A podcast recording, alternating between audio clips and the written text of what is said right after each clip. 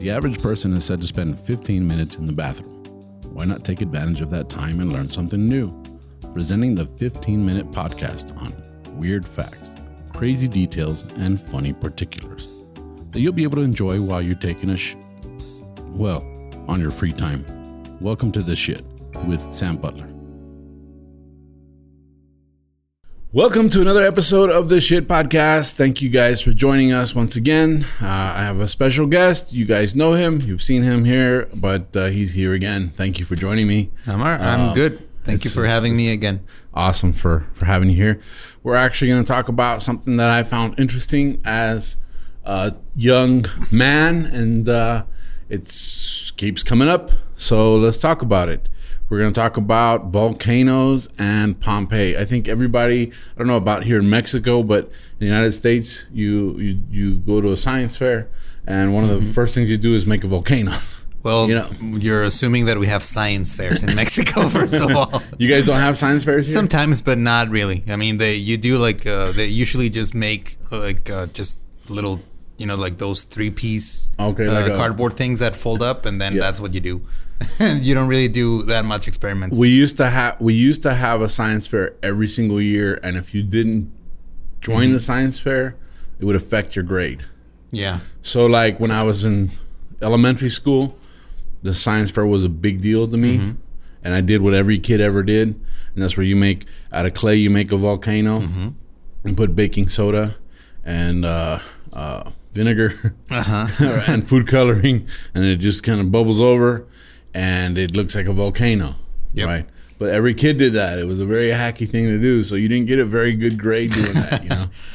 I th- when I was in high school, it was a private high school, so Okay. we did have a science fair because it was like the program was kind of you a copy of the U.S. high schools. You, we, you- Okay. we didn't wear a uniform. We did a lot of You guys things. had lockers, Yeah. yeah, you know. and then um, we had a. I think I only did it once. It wasn't. You could opt out. Like you didn't. It have wasn't to do mandatory, It. yeah. It wasn't mandatory, but we did. Uh, we made a potato cannon. oh yeah, that's cool. Yeah, you like make- I used to make those in welding shop. Yeah, like we did it with, with just with, with, with a PVC piping and the Uh-huh. and the and the end part of it. So we made a little PVC barrel, and then we used a, a, a lighter, and then we you would just Use fill it up. Yeah. What would you use to? Uh, you could use a, either propane or uh, one time we just like bought some hairspray, Oh, okay. Well, that works. and then we just you know you put in hairspray in there. You just basically just jam a potato in it, Uh-huh. so it seals, and then you You turn it on, it. and then it. And We- then we, I, I think we broke a window. Yeah, yeah, they're they're bad. I mean, they're they're loud. Um, we used to we had a welding shop. I mean, I was in welding class, and we would use acetylene. Okay.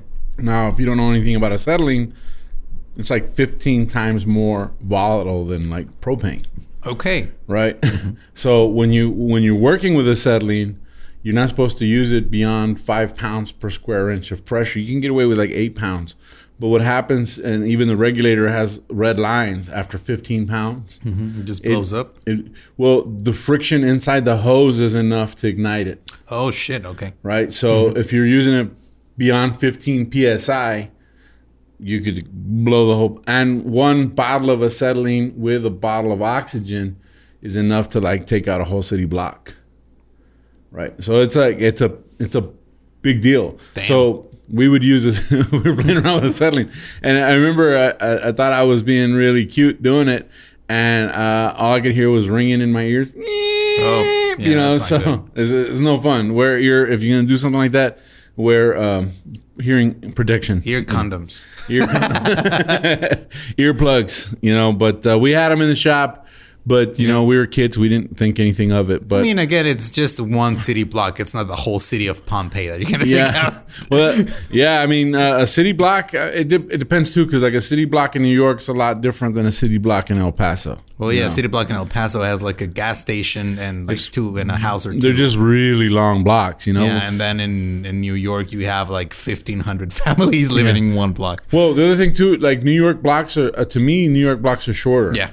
Right, and they're like, you're gonna walk 12 blocks, and you're like, wow, that sounds like a long ways, but Mm-hmm. it's not that far because it's literally each building. You know. Yeah, it's like Mexico City. yeah. Because that's my reference because I've never been to New York. Yeah, well, we'll get to New York. We're going there this summer. Yep. yeah, but uh, um, we're going to talk about Pompeii, Mount Vesuvius, and of course, this is one of the biggest archaeological sites in the entire world. And it, it uh, apparently, I mean, the way that this thing worked, there's different types of volcanoes. There's different types of lava. There's different. Um, It's a whole thing. Like it's, a- yeah, I don't. I feel like I don't know enough about volcanoes, even though we have a lot of them in Mexico. Yeah, and you know, yeah, that's the other thing I was gonna say. Um, Popocatépetl, right? That's that's the one that's in Mexico City. Um, yeah, I've seen that thing. It's pretty nice. It's pretty cool looking. You know, I don't know. I've never seen it uh, uh, spewing ash, but I think it still does. Oh, right? when it does that, it's terrible. Like my family who lives there, and they they told me the stories, and it's like you. I mean, it's not like the air is already you know clean, Clean? enough to Yeah, then you- breathe. you spew an ash. and then you have ash in it, and it's just terrible. I know that when I was a little little kid, there was uh, a volcano at Mount St. Helens, uh, Washington State, and that was like I want to say it was eighty or eighty one. And that thing, I was a I was a little kid, and my brother actually brought back some of the ash that he collected out there. Cool. But there was a lot of stories of people that were just I'm not gonna I'm not gonna leave, you know. So there's different types of volcanic eruptions. There's magma eruptions that involve decompression of gas with magma that propels it forward. Um, Phreatic eruptions, which are driven by heat from magma, creating a superheated steam. Okay. Yeah. Phreomagmatic eruptions that are caused by the interaction of water and magma. So you could get hit by any of these things. So you would think, you know, it's just you, you would think, okay, it's just ash and lava. But it could literally boil you to death Yeah. right? And that's kind of what happened in Pompeii. Um, the ash hit them so fast that it actually baked them. So they were baked, but they were still preserved, right? So that uh, it didn't like Yeah, it's crazy how you you see pictures and they they're still finding things. I just read a thing a couple weeks ago where where they were just like exploring and they found like a like a food court. Yeah. they were like a little stall with like what where food vendors would go, and it's still preserved. Like you still see there, it was covered in ash, but you still see the original painting on it and everything. It's pretty crazy. Yeah, you know, one of the things that that I read when I was doing the research for this is that the citizens of Pompeii were under the Roman Empire. Mm-hmm. They're actually Greek, Yep. right? So they were more. It was like a tourist attraction because it was Greek people um, that were under Roman rule. But that would make sense. They had to sell euros, you know. They're like, come get your pita. Greek people make good food, but uh, the Greek salad is the greatest. But um, they actually had no word for volcano. That was one of the, that was one of the shit things that you're like, what? What? Really? You don't Yeah, have a wasn't in their vocabulary, okay. which explains why they got caught. Like Um, that thing can hurt me. I don't even know what to name it. Yeah, they, they you know, this is uh, what one of the articles that I read. It said the story of Pompeii's demise becomes even more tragic after historians discovered Pompeii citizens had no knowledge what the nearby Vesuvius actually was.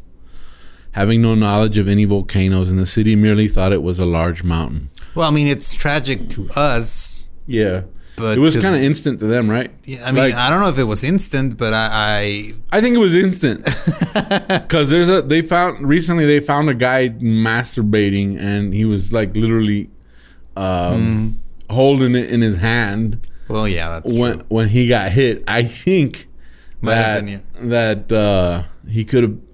If he'd have known,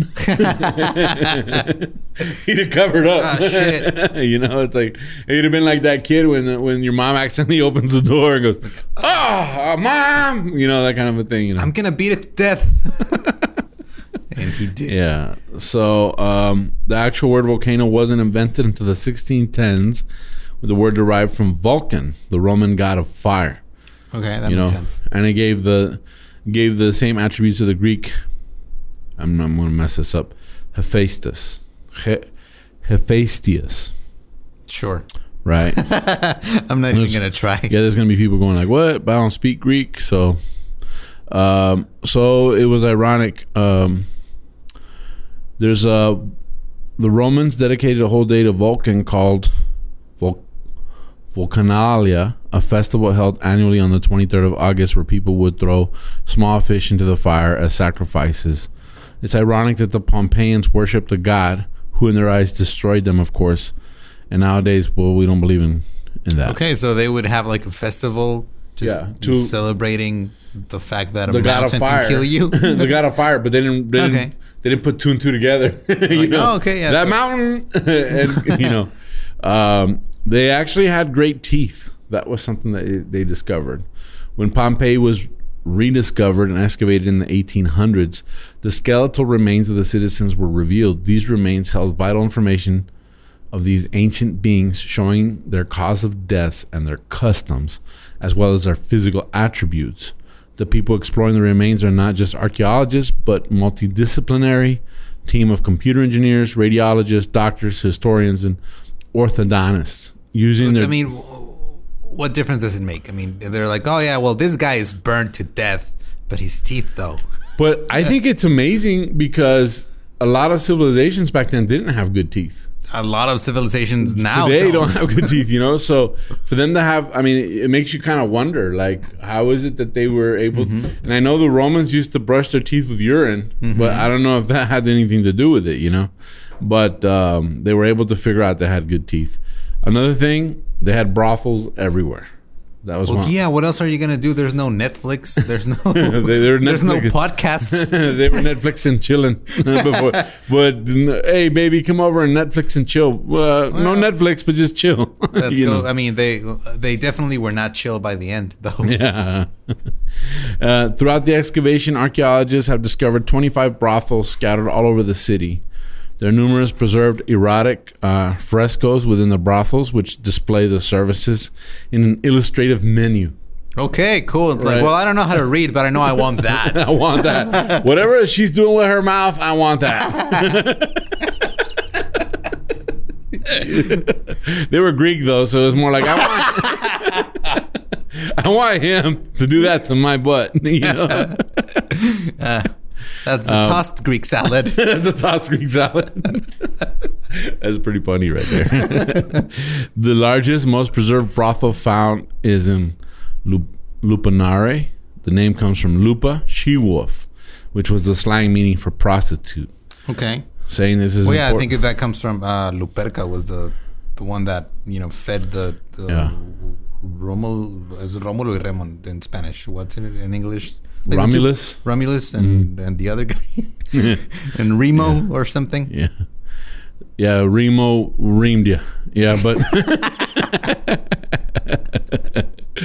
but they say that this this might not have proved anything um, as far as them being more sexually active than us and modern society. What they think it was more all because they had phalluses painted everywhere. Okay. you know, which my buddy Israel, I don't know if you saw his his TikTok today, but Yeah, just he- drawing, he's uh, dicks on the snow. just- yeah, he just Snow, drew yeah. dicks in the snow in San Antonio. Shout out to Israel, but dude, I, I was just like literally cracking up that he was just drawing them everywhere. I they say that that was more of their sense of humor. Okay. Yeah, that makes sense. I mean, you go to any like touristy place here in Mexico, and you're gonna find T-shirts or like shot glasses. With Oh, yeah, guys with their dicks out, and yeah, Yeah, I, I see the uh, like in Vegas, you see a lot of the the, the cups with boobs on them and Yeah. stuff like that. You know, so that was they say that they think that was more of a sarcastic, funny thing that they would do, and graffiti was very common. Graffiti today, um, we think of graffiti and we think of you know gang writing and stuff like that, but they wrote on everything. So there was po- poetry. There was all kinds of stuff written on walls. Uh, Something as elaborate as a as, as a poem, and something as mundane as just gibberish. okay. You know, so graffiti was part of the thing. The article here says um, tangible testimonies of citizens of everyday life, spanning from poetry to crude messages. There are many graffiti works, which I think most For a good time, right two, and then Roman numerals. Roman numeral. yeah, that's funny. they, they didn't realize they were just going into bathroom stalls the whole time. you know, Yep. but I don't think it's that crazy because even here uh, at Hueco Tanks in, in El Paso, there's, there's hieroglyphics. Mm-hmm. Yeah. you know. They're pretty cool. So I, I mean, um, yeah, I've I've been able to go up into the caves and see them. Yeah, and You- even here in the restroom, right here, there's somebody wrote some some guy named the Borre apparently wrote on the. yeah, I don't know who that guy is, but he's sitting over there. Yeah, but they write um, construction on. Uh, you see it all the time in, in uh, porta potties.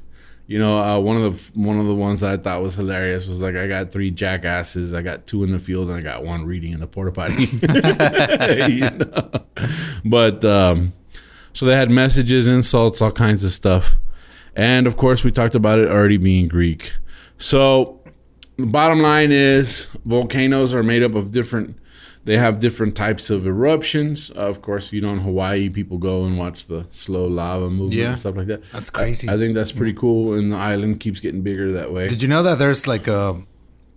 I, I, if a big enough volcano erupted, it would cause some sort of Climatic uh, change, clima- right? Yeah, like a nuclear winter kind of thing. yeah isn't that crazy like you, like we're all like hey we're gonna drive green energy cars Like, no, just you know, just make a volcano blow up, Yeah. and then we'll be fine. I mean, Yeah. the people around the volcano won't, but wouldn't it be ironic that, that we spend all this money on green energy? Where our carbon footprint is small. We're using uh, uh, geothermal uh, energy to, to, you know, we're, we're wind energy, all this stuff. And we're like, oh, we finally did it, guys. The ozone layer is saved. And then the next day there's a volcano and it just messes everything up, you know. that'd be. I mean, That'd probably be the way it works. yeah, that'd probably be just Mother Nature being like, "Fuck you guys." Yeah. you guys have been nothing but a pain in my ass for thousands of years. yeah. So- Here you go. Go fuck yourselves. Yeah, it just shows how smart we're not. but uh, that pretty much wraps up this episode of the shit. We're talking about Pompeii. There's a lot of stuff to talk about there. There's a lot of research you can do, but uh, we just kind of wanted to go over it with you guys. And thank you for joining us.